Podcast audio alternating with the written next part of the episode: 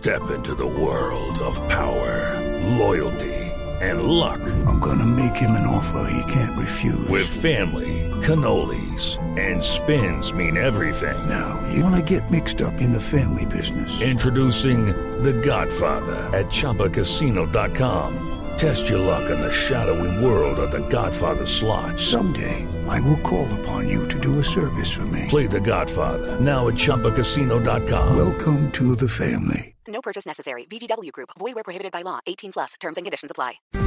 A las 5 de la tarde, 15 minutos. Momento para Juanito. Pregunto.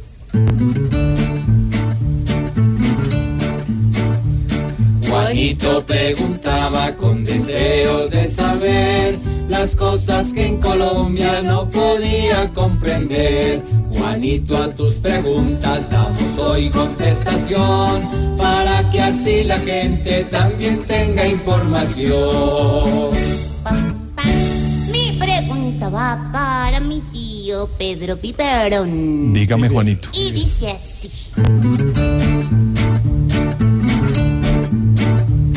Después de tantos años desde que sucedió la toma del palacio, con eso que pasó. Pues Juanito, usted no había nacido cuando el 6 y 7 de noviembre de 1985 el grupo, en aquella época denominado M19, se tomó el Palacio de Justicia, donde queda el actual Palacio de Justicia, pero tenía otra edificación, durante dos días, una toma que duró 27 horas, donde hubo más de 100 muertos y el país estuvo paralizado en una situación que era muy compleja porque el M19 quería someter a juicio al presidente de la época, el presidente Belisario Betancourt. Y lo quería someter porque según el M19 el presidente Belisario no les había cumplido unos acuerdos que se habían hecho en 1984 con esta y otras guerrillas. Por supuesto, es importante aclarar lo siguiente, en Colombia había una presión muy fuerte porque en, el año, en los años 80 hubo una toma de una embajada de la República Dominicana que duró casi 78 días. Y los militares y las personas de inteligencia pensaban que esta operación del M-19 podía tener, digamos, esa perdurabilidad en el tiempo y resultados que a muchas personas no les gustó de esa toma de la Embajada de República Dominicana. De tal suerte que se organizó una retoma del Palacio, una retoma que todos los oyentes podrán entender que de un día para otro, de unas horas para otro, no es tan fácil hacer una retoma. Hubo muchos errores, errores que todavía 33 años después se investigan. Por supuesto, el mayor culpable fue el M-19 y todas las historias que de esto ha salido y que hemos conocido los colombianos.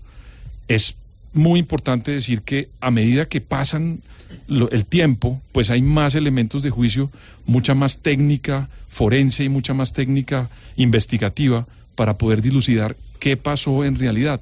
Pero quedan muchas preguntas. Cada celebración de este hecho luctuoso de Colombia aparecen nuevas hipótesis. Acabamos de ver una que presentó Blue, pero sin embargo quedan muchas preguntas, Juanito, como por ejemplo la situación jurídica de los militares que intervinieron en la operación. Todavía hay dudas, algunos han salido eh, absueltos por la Corte Suprema de Justicia, pero otros siguen todavía, como se conoce en el argot jurídico, empapelados por este caso.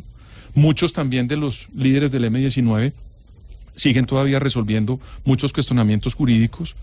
Hay, digamos, se desaparecieron 11 personas, 11 empleados. Cada año que pasa aparece una nueva historia de un cadáver y de una forma que se puede establecer que esa persona no correspondía al familiar que lo lloró durante mucho tiempo.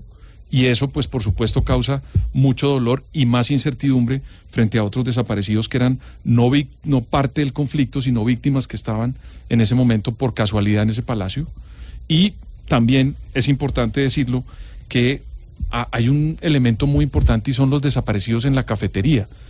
Siempre que se, to- se trata de tocar este tema, hay mucho, digamos, dilema, muchos cuestionamientos, porque muchas personas dicen que algunos pertenecían a este grupo eh, guerrillero del momento, otros dicen que no, y ahí rodeó, digamos, este debate mucho tiempo que al día de hoy 33 años después, siguen surgiendo muchos debates y cuestionamientos, a tal punto que el presidente Belisario Betancur en aquella época fue sometido a un juicio político liderado por el presidente de la Cámara de la época, el expresidente César Gaviria, donde se definieron que hubo muchas fallas en el manejo del poder por parte del gobierno del presidente Belisario Betancur.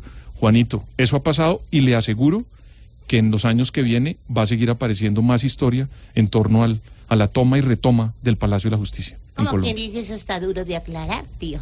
Gracias, tío Piparón.